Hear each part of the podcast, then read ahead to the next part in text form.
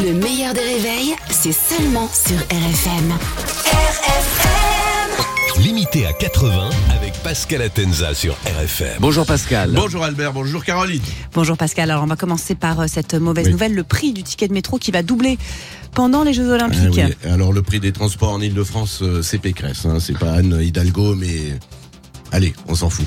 Hidalgo démission Ça fait du Allez, on a qu'à dire hein. ça. Ah, ça fait du bien, Ouais, hein, ouais, ouais. on recommencera demain. Donc euh, le prix du ticket de métro deux fois plus cher pendant les Jeux Olympiques. Là, on a de fortes chances de devenir champion olympique du saut de haie devant le portique du métro. Franchement, ce sera la moindre des choses. C'est ça. Et au 100 mètres pour échapper aux contrôleurs. Euh, je les ai vus, les contrôleurs du, du métro à la course. Même moi, je les prends. hein. Et sans élan. Allez. Donc, euh, pendant, pendant les JO, au prix du ticket, j'aurais plus les moyens d'être frotteur sur la ligne 13.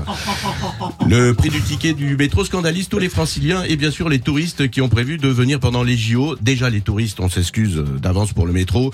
À Paris, il est pas super agréable, c'est très très cher et ça sent l'urine. hein. Le métro, c'est Liliane Bettencourt en fin de vie. Oh, Et,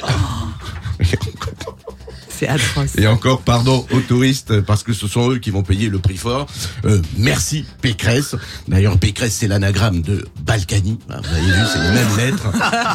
À deux, trois lettres deux, trois franchement, c'est Balkany. pareil. D'ailleurs, dès qu'on verra euh, Pécresse dans les couloirs du métro, la RATP lancera cette annonce.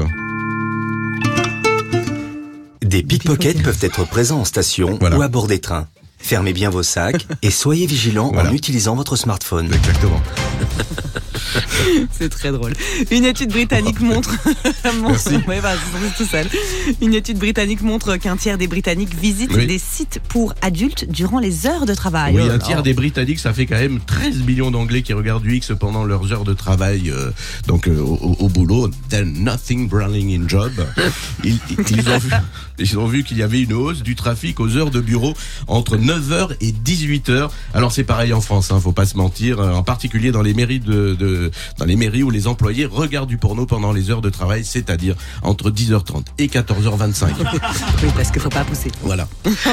En Californie, maintenant, la police a interpellé un homme qui s'est promené tout nu Oui. dans le parc de Disneyland. Oui, et c'est vrai, quand tu payes le pass week-end chez Disney, hein, tu finis à poil. hein.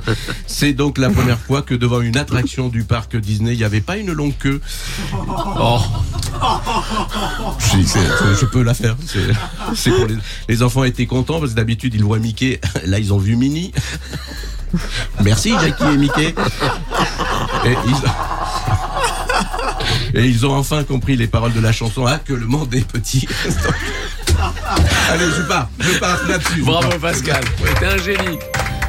Pascal Atenza sur RFM tous les matins à 8h15, le replay, profitez-en. C'est gratuit, c'est en vidéo sur le Facebook du meilleur des réveils. Le meilleur des réveils avec Albert Spano et Caroline Turbide de 6h à 9h30 sur RFM.